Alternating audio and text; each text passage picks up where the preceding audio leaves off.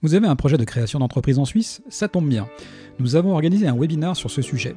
Alors pour nous accompagner, trois spécialistes du sujet. Vincent Tatini, fondateur du cabinet Watlow et avocat d'affaires.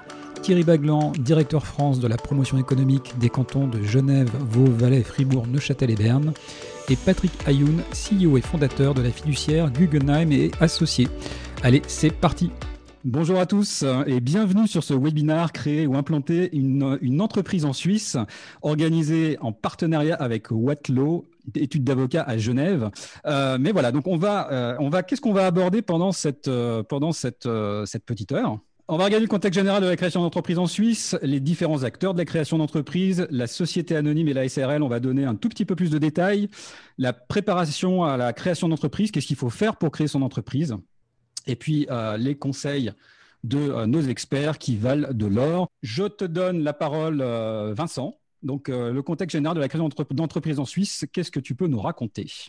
Oui, merci David. Alors d'abord, merci pour l'organisation de, ce webinaire et merci surtout à Patrick et Thierry de nous avoir rejoints, experts aguerris dans leur domaine. Sans eux, ça serait difficile de, de, faire un webinaire un peu complet. Le contexte général la création d'entreprise en Suisse, il est, magnifique parce que la Suisse est un pays extrêmement libéral avec peu de règles qui, entourent euh, la création d'entreprises et leur possibilité euh, d'activer ou d'être active sur le, marché en Suisse. La Suisse, euh, l'année passée, c'est 44 000 nouvelles entreprises, donc c'est vraiment un terreau fertile. Il y a un terreau fertile pour les entreprises en Suisse. On a, alors évidemment, peu d'aide, pas du tout comme la France, pour la mise en place des sociétés. Mais euh, si, on a un peu de capital de base, des, idées et de l'énergie, on peut vraiment faire des très belles choses ici en Suisse avec euh, des processus extrêmement simples, des mises en place de sociétés qui prennent euh, deux semaines au maximum et la possibilité d'être très rapidement actif sur le marché. mais Thierry peut nous en parler plus largement parce que Thierry implémente des entreprises en Suisse depuis très longtemps. C'est son métier, c'est le professionnel, en tout cas en Suisse romande, sur ce marché-là. Thierry, quelques mots? Oui, volontiers. Alors Thierry représente la promotion économique qui se nomme GGBA. C'est en fait la volonté politique des cantons de Berne, Fribourg, Vaud, Neuchâtel, Genève et Valais d'accueillir euh, depuis le monde entier des investisseurs étrangers. Donc il y a une véritable dynamique, comme tu le soulignais tout à l'heure, d'accueillir des investisseurs étrangers. Euh, moi, ce qui m'amuse dans le premier chiffre, et tu es content de souligner qu'il y a 44 000 entreprises créées en Suisse, et quand j'ai vu ce chiffre, je me suis précipité hier soir pour voir le nombre de créations de sociétés en France. C'est 900 000. Et, ça veut dire que eh, les bases de la création entre France et Suisse ne sont absolument pas les mêmes. Et je pense qu'il est nécessaire de demander aux entrepreneurs français, je, parle des entrepreneurs français parce que je gère le flux d'entreprises françaises qui veulent s'installer en Suisse, eh ben, de changer de lunettes parce que souvent en France, on crée le SAS au capital de 500 euros ou de 1000 euros. Et bien évidemment, les partenaires de la création d'entreprises en Suisse sont complètement désarçonnés devant cette dynamique qui permet à des milliers de personnes de créer leur société. Mais pour le coup, elles sont excessivement fragiles. Et la différence qu'il y a entre la France et la Suisse, c'est que les sociétés qui se créent en Suisse, elles ont tout de suite une, une vision de, leur autonomie financière. Et ça, c'est un, gros, une grosse différence. Et le premier conseil pour les entrepreneurs français, c'est surtout pas d'avoir les mêmes réflexes euh, à partir du moment où ils créent une entreprise en Suisse. Voilà, c'était mon, premier, euh, premier constat.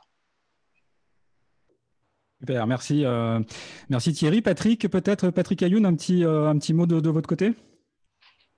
Oui, bonjour. Alors, effectivement, on a énormément, on a un terreau très fertile de création d'entreprise. Les besoins financiers pour la création de base sont un peu plus élevés, précisément que ce qu'on pourrait rencontrer dans d'autres pays européens, notamment en France, vous en avez parlé. Euh, toutefois, euh, on a un marché qui est extrêmement dynamique en Suisse et euh, il y a vraiment des possibilités de développer des nouvelles idées de manière extrêmement rapide. C'est un peu la grande différence. Super, extra. Merci beaucoup. Merci en tout cas pour, euh, pour cette intro à, tous les trois. Euh, on va passer donc maintenant à la partie euh, suivante. Mais avant, une, petite, une petite phrase, Thierry, qui nous a tous beaucoup fait rire. Commente-nous ça? Il faut la relire. Nous souhaitons agir aussi vite que possible, mais aussi lentement que nécessaire. C'est, ça rejoint ce que je disais précédemment c'est que l'entrepreneur suisse va réfléchir, il va structurer sa pensée pour répondre au marché.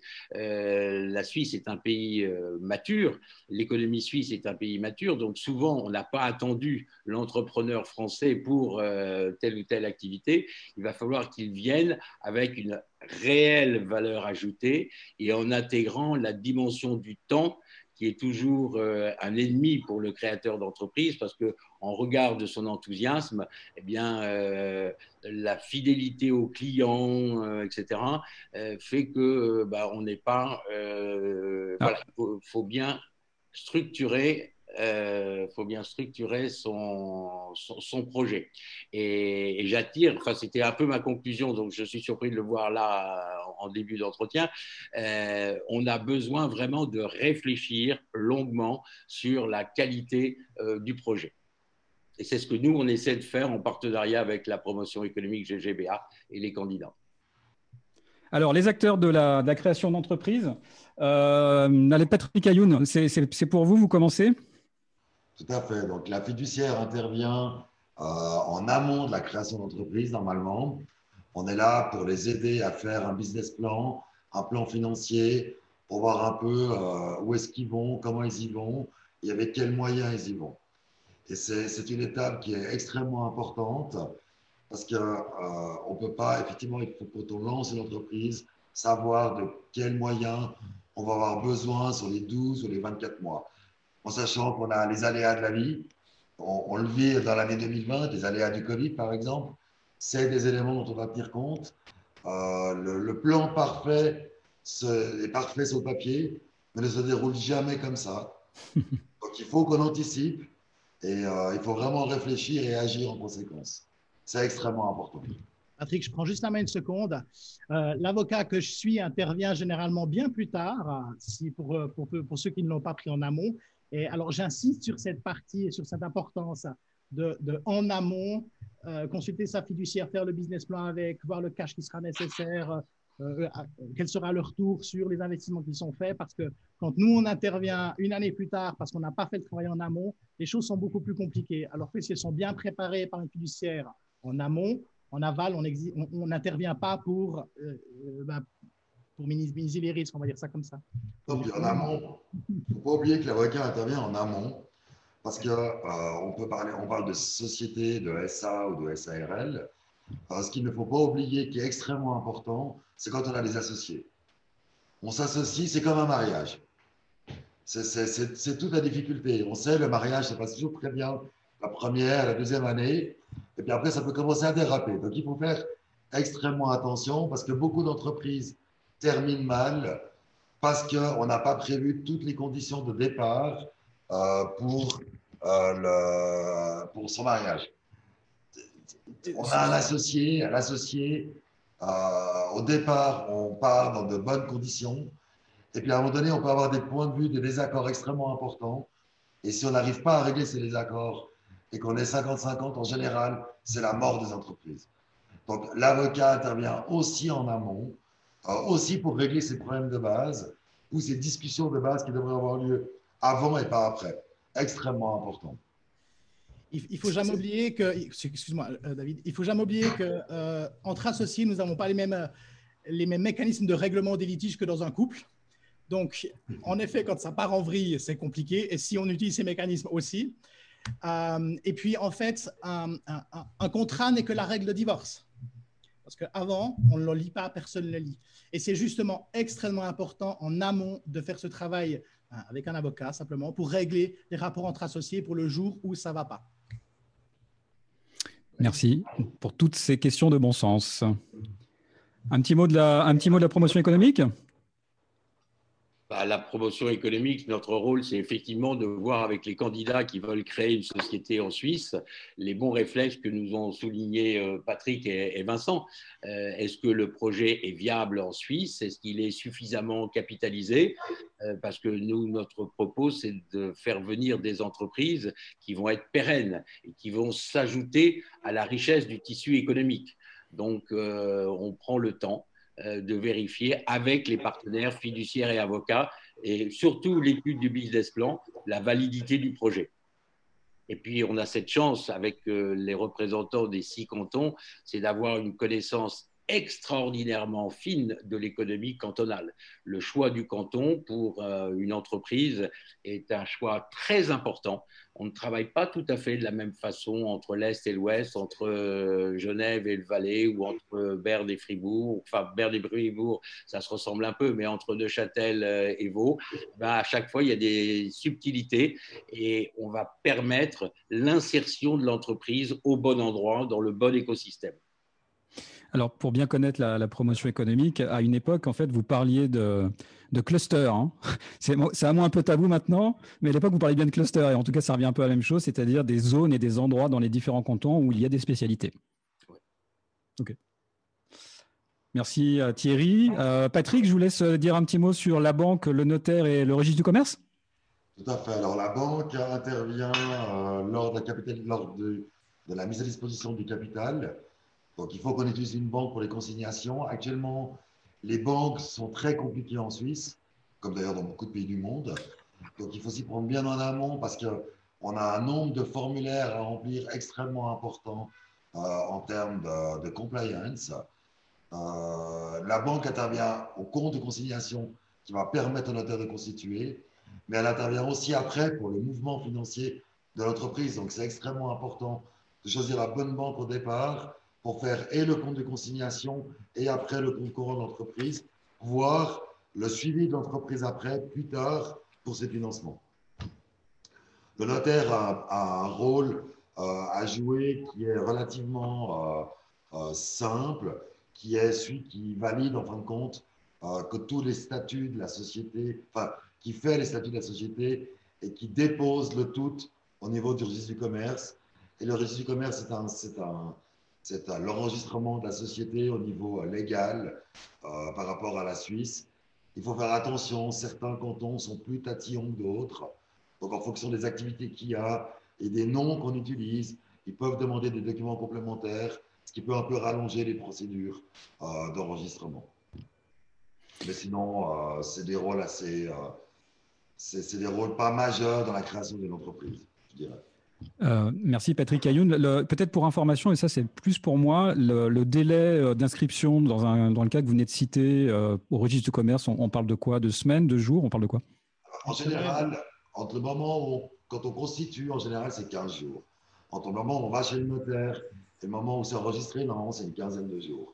donc c'est court. Si on nous pose un certain nombre de questions, ça peut être jusqu'à un mois, c'est le, le plus long délai que j'ai vu en général. Ok, donc c'est très court quand même. Ok, merci. Juste un, petit, point, juste un petit point, très rapidement sur la banque. Tous les rapports avec les banques, alors qui sont par nature compliqués, vont être simplifiés dès le moment où vous avez une fiduciaire et un avocat qui sont dans le, qui sont dans la, dans loupe. Beaucoup plus simple. La personne qui, qui fait son, son, lien direct avec la banque rencontre un nombre d'obstacles invraisemblables, euh, euh, obstacles qui sont, comment dire, plus transparents lorsque les, les gens sont accompagnés. Merci, euh, merci Vincent. Alors, j'ai une, petite. j'ai une question là de, Johanna. Euh, on l'abordera tout à l'heure, mais euh, elle, est, elle est aussi intéressante. Alors, elle, sa question, est, sa question, pardon, est-ce qu'il y a un statut équivalent à l'auto-entreprise, donc micro-entreprise ou SAS unipersonnel? Si, si, vous êtes d'accord, Johanna, on verra ça tout à l'heure quand on va aborder la question de la SA et de la SARL. Hein, voilà, on l'a bien noté, mais voilà, et je trouve comme ça, ça prépare aussi nos, nos, nos intervenants. Troisième partie, alors, on va parler euh, bah, justement de euh, la société anonyme et de la SARL. Euh, Vincent, je te laisse la parole pour la démarrer, puis après on va, discuter. Volontiers. Alors, société anonyme, SARL, aujourd'hui, il y a plus que deux différences en Suisse entre ces deux entités. La société anonyme doit être capitalisée au minimum à 100 000 francs en Suisse et la SARL doit être capitalisée au minimum à 20 000 francs suisses. Ça, c'est la première des différences. Et la deuxième des différences, c'est le, mode de titularité des parts. Dans une, dans une société anonyme, on a des actions qui peuvent être détenues par euh, des personnes, actions nominatives aujourd'hui, qui peuvent être détenues par un nombre euh, indéterminé de personnes, enfin, ça dépend combien on a. Et ces personnes ne sont pas inscrites au registre du commerce. alors que dans la, la société à responsabilité limitée, les titulaires des parts sociales sont inscrits au registre du commerce. C'est aujourd'hui les dernières différences qu'il y a entre ces deux types de sociétés. Alors, on comprend bien que la société à responsabilité est plus personnalisée ou plus personnifiée, mais juridiquement, il n'y a pas de conséquences euh, ou il n'y a pas de différence. Euh, donc, deux capitaux minimum différence, 100 000, 20 000, et puis euh, des actionnaires qui ne sont pas connus, qui ne sont pas publiés au registre du commerce, et des, associés qui le sont pour la SARL. non minimum d'actionnaires pour la création, 1 aujourd'hui suffit. Euh, un actionnaire euh, ou un associé gérant. Inscription au registre du commerce, euh, ben, une société anonyme, dès le moment où elle est inscrite au registre du commerce, ne sont publiés au registre que les organes de la société, soit les membres de son conseil d'administration et les différentes personnes qui peuvent engager la société, mais pas les actionnaires. Ce qui n'est pas le cas, ou, à l'inverse, pour la société à responsabilité limitée, il y a non seulement les associés qui sont publiés, mais aussi les gérants, associés gérants ou gérants, euh, qui sont publiés ou qui sont inscrits au registre du commerce, donc accessibles à tout le monde. Frais de création, alors c'est une euh, spécificité suisse. Euh, tous les cantons ont des frais de création différents. On, oscille entre 2005 et 4000 francs en Suisse romande. Ça dépend où est-ce qu'on constitue. stratégiquement, on peut décider de constituer dans un canton pour avoir moins, de frais. Alors, ça prend un peu plus de temps, ça peut être un peu plus compliqué, mais ça coûte moins cher. et entre 2005 et 4000 francs, ça dépend des cantons pour les deux sociétés. Patrick Je te ajouter un petit mot pour la fiscalité. Euh, la fiscalité aujourd'hui en Suisse euh, commence à se lisser. On a, depuis le 1er janvier 2020, euh, on est environ aux alentours des 12 à 14 sur l'ensemble de la Suisse en termes de fiscalité. en termes de fiscalité. Ce qu'il ne faut pas oublier, c'est que la fiscalité s'applique par canton donc, dans chaque canton, c'est différent. Euh, Genève est à 14, le canton de Vaud est à 13,8. on a vraiment très peu de différence aujourd'hui. Ce n'est pas aussi marqué que ce qu'on avait par le passé, euh, c'est-à-dire avant 2000, 2020. Très bien, oui, il y a eu effectivement, euh, et même pour certains cantons, ça a été, euh, ça a été assez intéressant parce que finalement, la, fiscalité a baissé. Hein. Tout à fait, surtout à Genève. C'est une manière très importante, par divisé par deux. divisé par deux. Voilà. voilà. Donc ça, c'est voilà, c'est en tout cas pour les, auditeurs étrangers, c'est donc euh, les subtilités euh, du fédéralisme suisse qui se retrouvent également dans la création des sociétés. Alors j'ai quelques petites questions. Euh, David. Oui. Euh, je voudrais insister sur cette réforme fiscale, la RIE3. Il n'y a pas eu beaucoup de réformes fiscales. Et en fait, c'est la Suisse qui a voulu être euro-compatible. Donc, elle a supprimé tous les statuts fiscaux pour avoir un seul régime général. Et ça, c'est vraiment une originalité. Mais la contrepartie, c'est que quand on crée une société, il faut que cette société, elle ait de la substance, surtout au niveau de la banque. C'est-à-dire que la société créée devra avoir au moins un salaire et une domiciliation. À défaut, on risque de considérer que cette entreprise soit une entreprise, euh, comment on dit, une entreprise euh, pas virtuelle, mais qui n'aura pas de substance. Et à ce moment-là, ce sera très difficile d'ouvrir un compte en consignation dans une banque. Hein. Alors, Thierry, je rebondis. Hein. on n'ouvre plus de société de domicile en Suisse. C'est quasiment impossible. Euh, et la Suisse n'a pas, pas, dû, mais a été invitée à c'est ça. C'est ça. Mais l'intelligence de la Suisse a été de réformer son système fiscal en baissant euh, le taux d'IS euh, des sociétés de plus de la moitié. Voilà.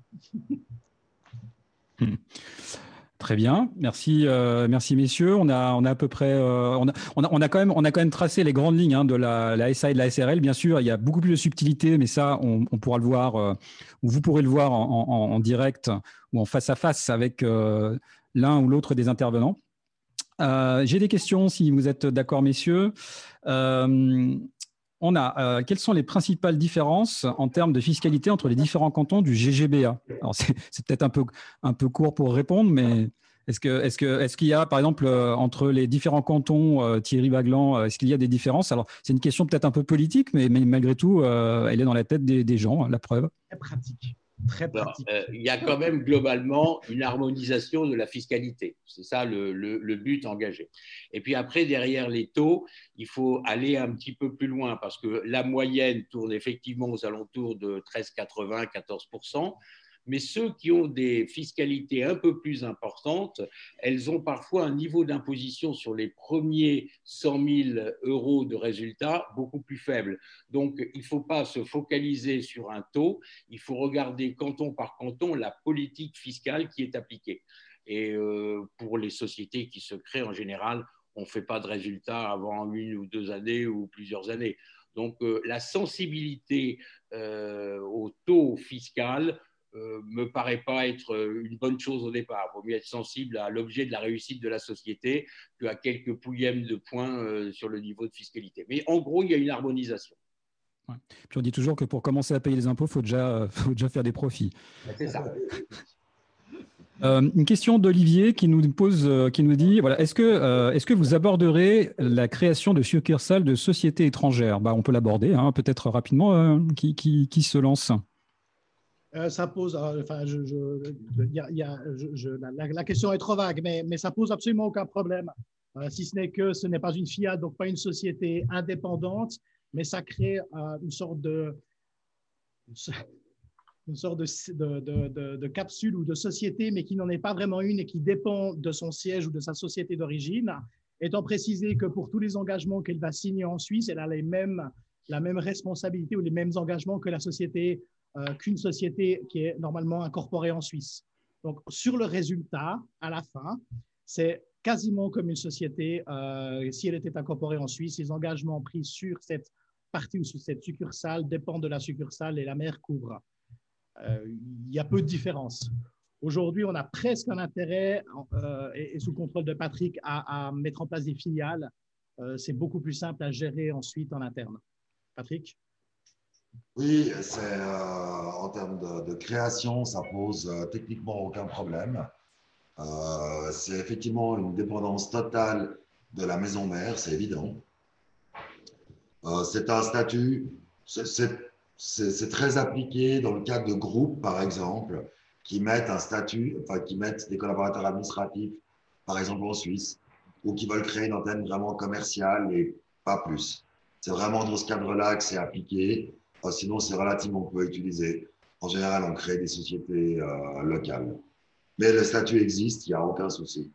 Et le, au niveau du registre du commerce, euh, peut-être un peu plus compliqué parce qu'il faut les statuts de la maison mère et il faut les avoir euh, apostillés en général si c'est une zone d'Europe.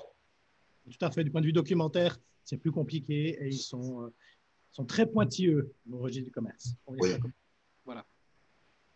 Autre, euh, autre... J'ai vu, passer une question sur le crédit d'impôt. Euh, de nouveau, sous le, sous, le, sous, le, contrôle de Patrick, on n'a pas du tout ces mécanismes qui existent en Suisse euh, pour la création d'entreprises dans les premières années d'entreprise. Absolument pas de soutien de l'État de ce type-là. Ça n'existe pas. C'est ce qui fait aussi que les entités qui sont lancées sur, ou les entreprises qui se lancent sur le marché suisse, bien, généralement sont capitalisées de sorte à pouvoir lancer leurs deux premières années et ensuite vivre de leur activité opérationnelle. On ne compte pas du tout sur l'État pour euh, monter les sociétés. Effectivement. Ceci dit, il existe quand même un outil qui est absolument remarquable qui s'appelle InnoSuisse et le très grand nombre de sociétés suisses utilisent cet outil.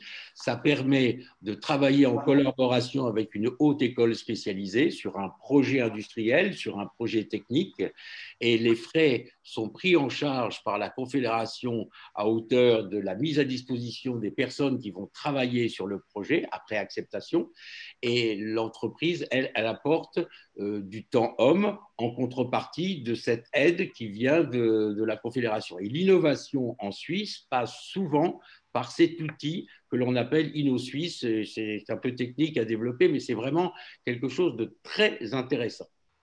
Alors, on est tout à fait, alors ça c'est exact, on est dans des domaines d'innovation soutenus par la Confédération et sous l'égide d'écoles. Et là, il y a des contrats qui se font avec la Confédération qui financent, ce n'est pas du crédit, mais qui financent typiquement des ressources humaines ou qui mettent des montants à disposition on est déjà dans de la recherche, euh, en tout cas partiellement euh, académique et appliquée. Appliquée, principalement. Merci, euh, merci pour, cette, euh, pour cet échange. Alors, il y a, il y a aussi des, il y a, il y a des entrepreneurs qui posent des questions encore plus, euh, encore plus concrètes. Peut-on obtenir une, une, une, exemption de taxes sur les premières années d'existence de la société? La réponse va être rapide. Non. C'est très rapide. Merci. autre question pour, bah, pour tous les trois. les infos de ce webinaire sont-elles également valables en Suisse alémanique? Oui, tout à fait. Absolument. On a une harmonisation au niveau fédéral de tout le droit, euh, ce qu'on appelle droit des obligations, droit des sociétés.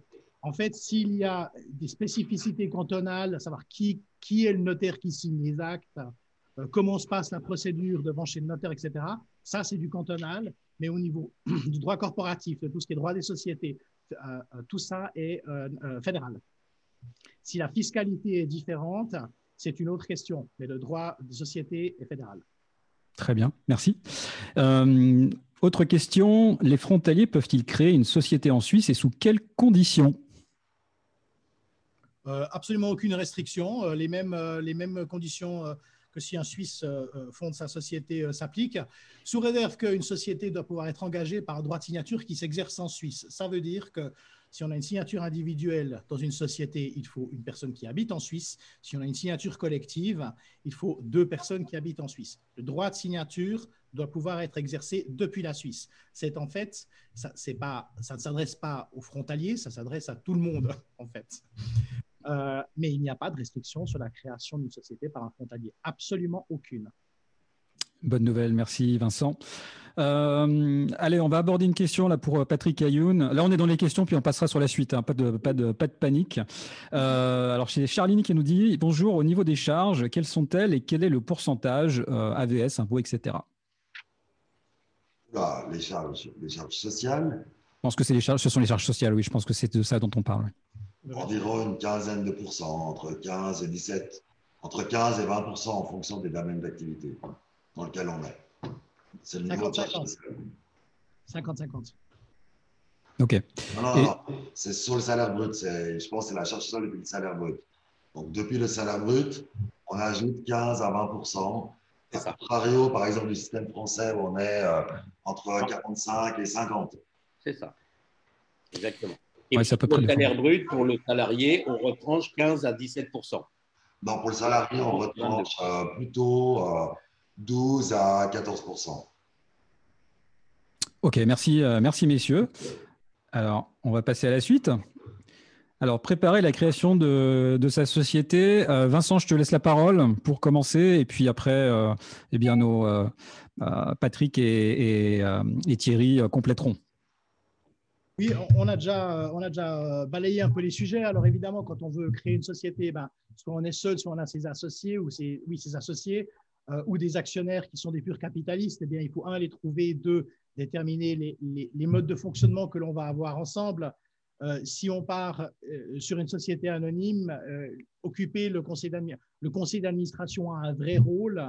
Si on veut une société qui fonctionne et il faut déterminer qui fait partie du, du conseil d'administration, il est, il est toujours recommandé, on peut dire ça comme ça, d'avoir un tiers externe ou deux dans son conseil d'administration les gens qui montent des sociétés ont le nez dans le guidon et souvent la peine à prendre une vue un peu plus stratégique, un peu plus, euh, un peu plus à long terme. Euh, l'organe de révision ou la fiduciaire, l'organe de révision n'est pas forcément nécessaire lorsqu'on met en place une société, mais, mais une fiduciaire, à, mon sens aujourd'hui, est indispensable. Si on souhaite avoir un organe de révision, ça dépend les, la taille, le mode ou l'activité qu'on a, on peut être obligé de le faire. Euh, il faut le déterminer déterminer aussi son capital social et la manière dont on va libérer euh, son capital social. Alors, je pense aujourd'hui que la plupart des sociétés sont libérées en numéraire. On peut que le recommander parce que constituer une société avec une libération en, nature, c'est extrêmement compliqué en Suisse, sauf si on a des vrais actifs tangibles. Euh, mais la procédure est tout de suite beaucoup plus compliquée. Il faut faire évaluer les biens qu'on va incorporer euh, au titre d'apport en nature. il faut trouver un, un, réviseur agréé qui va valider les rapports. Donc, c'est beaucoup plus compliqué et ça engage la responsabilité des fondateurs. Déterminer évidemment sa raison sociale, son siège, le but de la société, euh, arrêter ses statuts avec le notaire et on y va. Patrick Je voudrais juste être sur l'organe de révision. Voilà. En fait, aujourd'hui en Suisse, il est obligatoire à partir de 10 collaborateurs. C'est vraiment la condition. Après, il y a d'autres conditions, mais on parle de très grosse capitalisation de très gros chiffre d'affaires. En général, ça va s'accompagner d'un nombre de collaborateurs. Donc, euh, mais en général, au minimum, la, règle de base, c'est vraiment dès 10 collaborateurs, vous devez avoir un organe de révision. Absolument. Merci, euh, merci Patrick. Euh, Vincent, peut-être juste pour rebondir, si tu dois faire évaluer justement tes, tes actifs, je suppose que ça aussi, ça a un coût, non? Ah oui, oui, oui. Oui, bah oui parce qu'il faut un expert, un, expert crédible qui va faire une expertise, rendre un rapport d'expertise. Ce rapport d'expertise doit être validé par un réviseur agréé. Ce réviseur agréé, le rapport du réviseur agréé doit ensuite être, doit ensuite excuse-moi, validé par les fondateurs. Donc, on a toute une procédure et ça, prend tout de suite beaucoup plus de temps et d'argent, en fait. D'accord. Donc, si possible, à éviter, hein, si j'ai bien compris. Et puis, alors, évidemment, le réviseur agréé, quand il doit valider un rapport d'expertise et l'objet n'est moins déterminable que ce qu'on ou ce qu'on a l'habitude, eh bien, c'est tout de suite compliqué parce qu'il engage aussi sa responsabilité. Très souvent, on a, je, vais, rebondir, le, problème de ces, euh, de ces types de constitutions, c'est que l'actif intangible, un brevet, euh, c'est vraiment ça les problématiques. Un brevet, un programme informatique en cours de développement, c'est vraiment des problématiques extrêmement compliquées pour un réviseur agréé de le valider. C'est totalement immatériel. Ça peut avoir une vraie valeur, mais c'est très immatériel et seul, euh, je dirais, la mise en exploitation euh, peut déterminer une valeur future.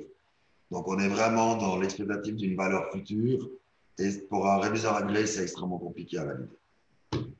Un point encore, un point encore euh, il y a des pays qui connaissent euh, la valorisation du travail effectué. Je crois qu'en France, on peut utiliser ça.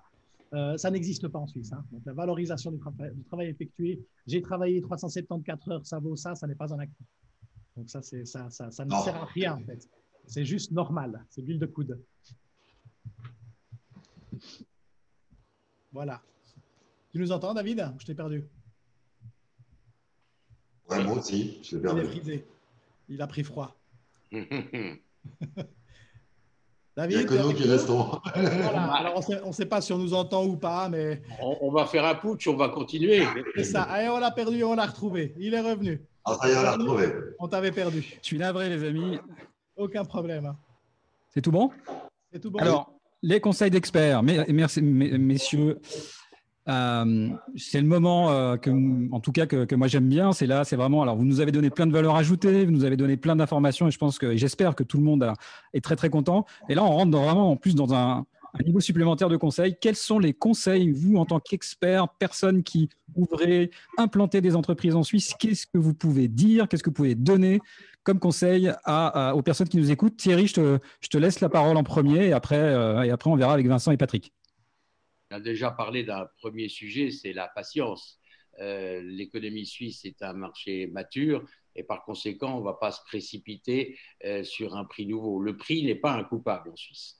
Le couple, le rapport produit-service doit s'accompagner d'un prix, certes, mais surtout de la qualité et le sentiment que l'on va pouvoir travailler de façon durable dans le temps. Ça, c'est ce partenariat, c'est très très important. C'est mon, premier conseil. Euh, souvent, les gens sont enthousiastes. On a, ils ont l'impression qu'on les attend. Non. Euh, la Suisse a tous les services qu'il faut, tous les produits qu'il faut. Il faut vraiment venir avec une réelle valeur ajoutée. Ça, c'est mon premier vrai conseil. Merci, euh, merci Thierry. Je vais juste ajouter là pour, pour rebondir sur ce que dit Thierry. Euh, de, plus en plus avec les années, j'ai l'impression qu'il n'y a pas de marché pour le prix. Si vous battez sur le prix et si vous attaquez le marché sur le prix, alors soit vous avez une méthode révolutionnaire de fabrication ou de fourniture du service que vous voulez délivrer, soit il n'y a pas de marché pour le prix. Il y a toujours moins cher. Mm.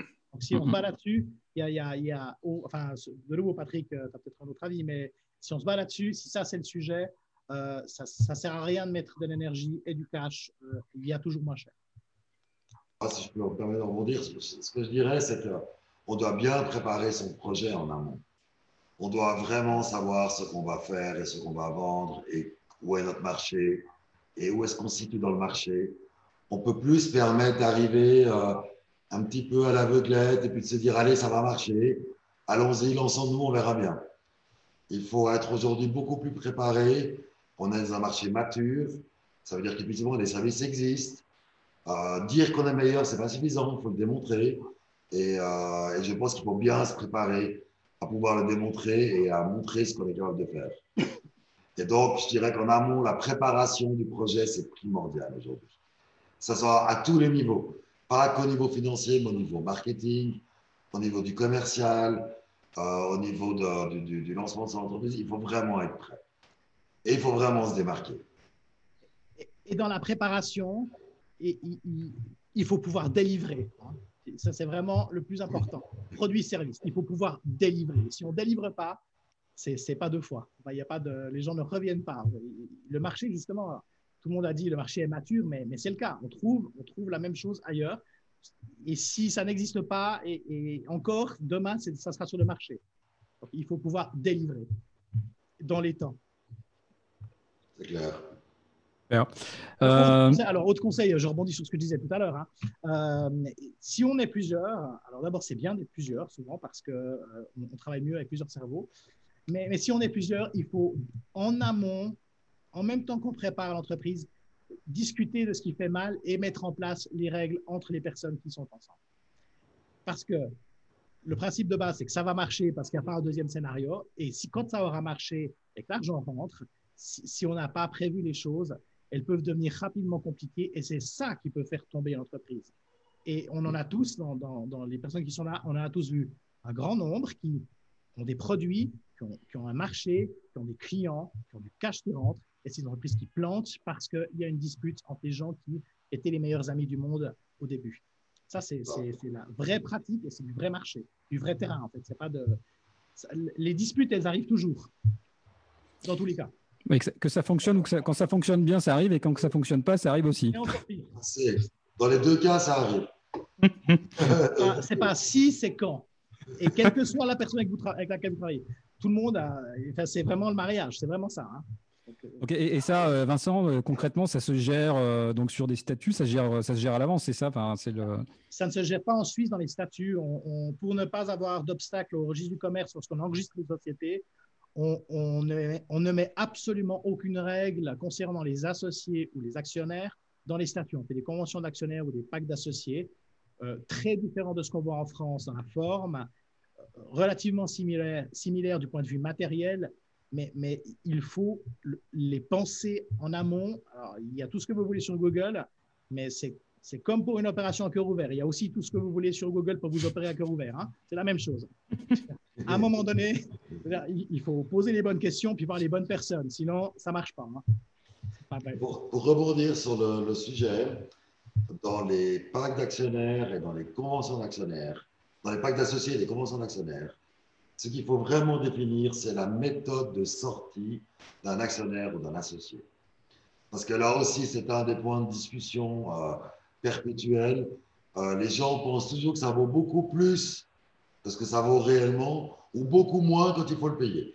Donc, pour éviter aussi ce genre de problématique, en général, on définit des modes de calcul euh, de manière très claire lorsqu'on est euh, à ce stade dans, les, dans les conventions. Les clauses financières sont fondamentales. Les clauses d'exclusion, d'une manière ou d'une autre, des associés sont fondamentales. Et c'est pas ça, et elle ne figure pas dans les modèles que vous trouvez. Non, jamais. Jamais. Sinon, c'est pas drôle. Autre, euh, autre point, euh, la on avait parlé de la stratégie de libération. Qu'est-ce qu'il peut-être un petit mot là-dessus? Oui, euh, stratégie. Je t'en prie. Excuse-moi. Oui, libération du capital. Alors, c'est ce que j'ai dit tout à l'heure. On libère son capital en espèces ou en nature. Mais, alors, la plupart des sociétés sont libérées en espèces.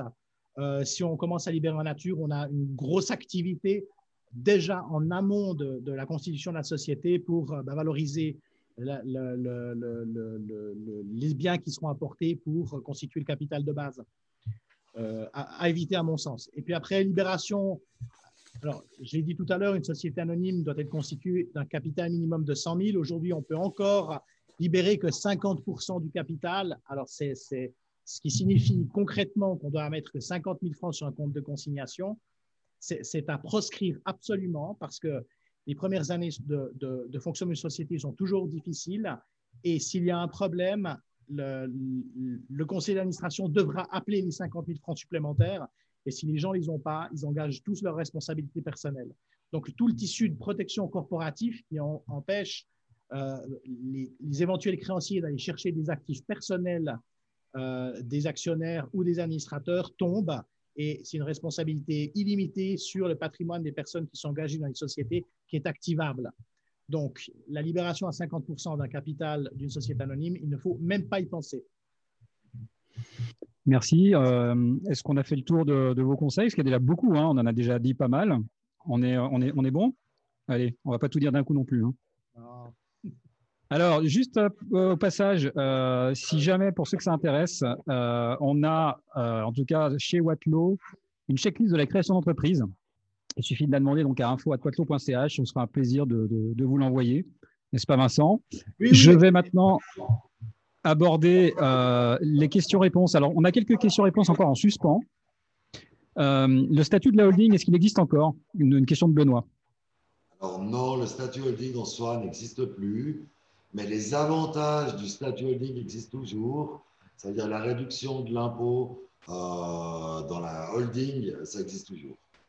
Mais le statut en tant que tel n'existe plus. D'accord.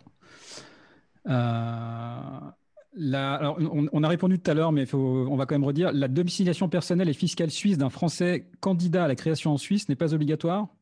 Non. Non, non, rien à voir. Rien à voir. La, seule chose qui compte dans la constitution d'une société, c'est la manière dont le droit de signature s'exerce. Ce droit de signature doit pouvoir être exercé depuis la Suisse. Alors évidemment, la personne qui habite en France ne peut pas être, ne peut pas être seul signataire individuel pour sa société en Suisse. Il va devoir avoir quelqu'un qui exerce, qui a le pouvoir d'exercer, qui va le déléguer, hein, le pouvoir d'exercer, euh, euh, le pouvoir d'exercer la signature, excusez-moi, euh, en Suisse, soit à titre individuel, soit collectif avec une autre personne qui habite en Suisse. D'accord, merci. une question là de JF. alors sa question est intéressante. si le créateur d'entreprise est domicilié en Suisse, pardon, est-ce que le créateur d'entreprise peut être domicilié hors de Suisse? Ça, on l'a vu, oui. Ou alors, si la création pendant la domiciliation en Suisse met départ de l'entrepreneur à l'étranger ensuite, est-ce que l'entreprise peut rester en Suisse? Bien sûr, aucun problème. On est toujours dans cette question de, d'exercice du droit de signature. La domiciliation de, l'entrepreneur n'a, aucun impact. Ok, il y a des solutions. n'est pas prise en Oui, oui, oui, elle n'est pas prise en compte. Euh, question de Caroline. Que pensez-vous de la formation spécialiste en gestion de PME finalisée par un diplôme, de, un diplôme brevet fédéral? Cette formation est chère. Est-elle recommandée pour diriger une entreprise? Patrick? Euh, Voilà. Je suis un peu emprunté sur la réponse. non, le diplôme est sûrement très bien. Euh, créer l'entreprise, ce n'est pas une question de diplôme. Créer l'entreprise, il, faut évidemment il faut, avoir, il faut avoir toutes les bases, ou en tout cas apprendre toutes les bases de qu'est-ce que c'est l'entreprise et comment ça fonctionne une entreprise. Mais créer l'entreprise, c'est pour moi avant tout une idée, euh, les compétences et savoir s'entourer. Parce que si on n'a pas les compétences, il faut savoir s'entourer des bonnes compétences. Donc je pense que ça, c'est plus important que, que, bien des diplômes. Ça n'empêche pas qu'aujourd'hui, de toute façon, il faut avoir un certain nombre de diplômes pour créer une entreprise. Mais je dirais qu'un diplôme spécifique euh, n'est pas nécessaire. On peut avoir une formation généraliste et créer une entreprise. On n'est jamais assez, on n'est jamais assez formé, On n'est jamais assez formé dans la vie. Donc, euh, plus les formations, plus il y en a, mieux c'est. Euh, je, rejoins Patrick. Fonder une entreprise, c'est en effet des compétences, c'est un état d'esprit et c'est s'entourer des bonnes personnes. Personne, aucun de mes clients, aucune des personnes avec lesquelles j'ai travaillé n'a toutes les compétences. Aucune. Il y a et après, il faut concentrer son énergie, ses compétences, son savoir-faire dans ce que l'on sait faire et faire faire ce que l'on ne sait pas faire, ce qui n'est pas notre métier par des professionnels. Et c'est comme ça qu'on arrive à véritablement valoriser ce que l'on est en train de faire et son projet le, système éducatif suisse est franchement très original. Euh, à peine 20% ou 20% des enfants vont vers le baccalauréat, la maturité, vont vers des formations longues. Et 80% vont vers une formation professionnelle ou d'apprenti. Et c'est là où il y a le plus gros vivier de créateurs d'entreprises. Donc, euh, on n'a pas les énards, enfin, il n'y a pas cette fascination du diplôme comme en France. Il y a par contre la fascination du savoir-faire. Et d'avoir un vrai métier dans les mains. Et il n'y a pas de diplôme pour la maîtrise de la direction d'une entreprise ou la création d'une entreprise. Rien de vaut la pratique. Merci, euh, merci à tous les trois. Euh, alors, on va, euh, on arrive à la fin là, de, ce, de webinaire. Si vous avez des questions, je vous invite à les, à transmettre bah, toujours à, l'adresse info at ou à, à contact à travaillensuisse.ch. moi, je voudrais remercier Thierry Baglan, donc de, du GGBA, donc Richard Geneva Bern Area, donc la promotion économique, Patrick Ayoun de Guggenheim et Associés, donc, euh, qui avait la, l'étiquette fiduciaire pour cette présentation. Vincent Tatini, un avocat d'affaires de l'étude Watlow à Genève, qui euh, plein, plein, plein, plein, de bons conseils vous accompagnera à fond dans votre création euh, et vous évitera bien des ennuis derrière. Alors, euh, écoutez, merci messieurs, merci à tous les participants. Euh, chers participants, je vais vous envoyer un petit questionnaire à juste à la fin, là, juste maintenant d'ailleurs. comme ça, ça vous permettra de, nous, ça nous permettra de mieux vous connaître. Et voilà, bah, écoutez, en tout cas, je vous dis à très bientôt. On va organiser d'autres webinars. Donc, je vous invite à rester connecté euh, sur notre site travaillensuisse.ch. Euh, je vous remercie, je vous envoie le sondage et je vous dis à très bientôt. Merci David, merci à tous. Merci, merci à tous et bienvenue en Suisse. Merci, au revoir à tous. Au revoir.